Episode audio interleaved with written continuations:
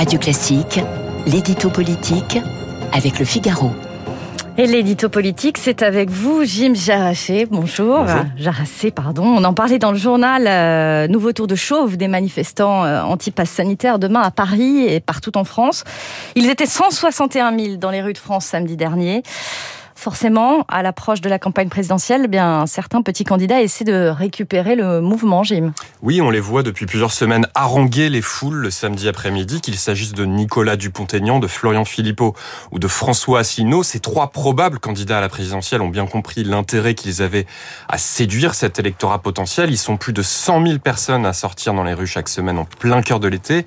Ça constitue, il faut bien dire, une réelle performance hein, en termes de mobilisation. C'est un mouvement soutenu par 35% des Français, de quoi attirer bien des convoitises à neuf mois de la présidentielle. Et ces candidats ont bien perçu que les principales forces politiques, Rassemblement national et France Insoumise inclus, n'osaient pas aller sur le sulfureux terrain des antivax, préférant mener la bataille dans l'arène parlementaire plutôt que dans la rue.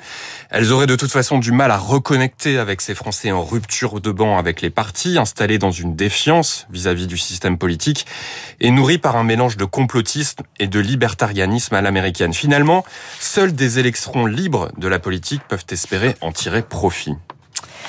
Jim Jarassé, euh, parmi eux, il y a donc euh, Florian Philippot.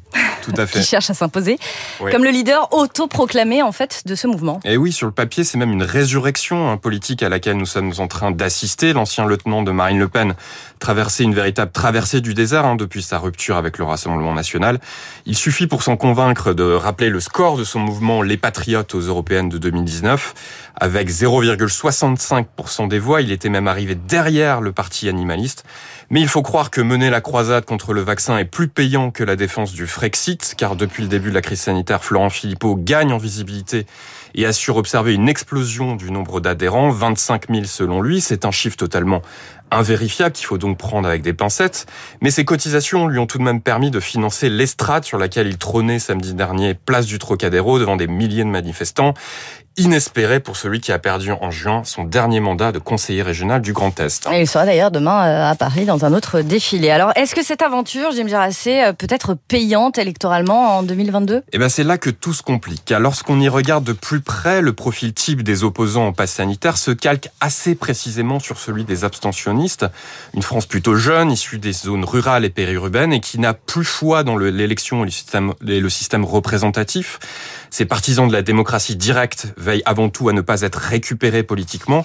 Et il ne faudra pas compter sur eux pour se déplacer massivement aux urnes en 2022. Pour s'en convaincre, il est utile de rappeler l'échec cuisant des listes citoyennes estampillées Gilets jaunes aux européennes de 2019.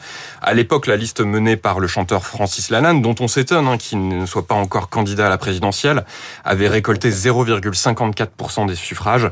Quant à la liste Évolution citoyenne, elle avait obtenu 0,01% des voix. Tout est dit. Hum, L'édito politique signé Jim Jarassé. Et Jarassé, décidément, j'ai du mal ce matin. Euh, 8h14, tout de suite.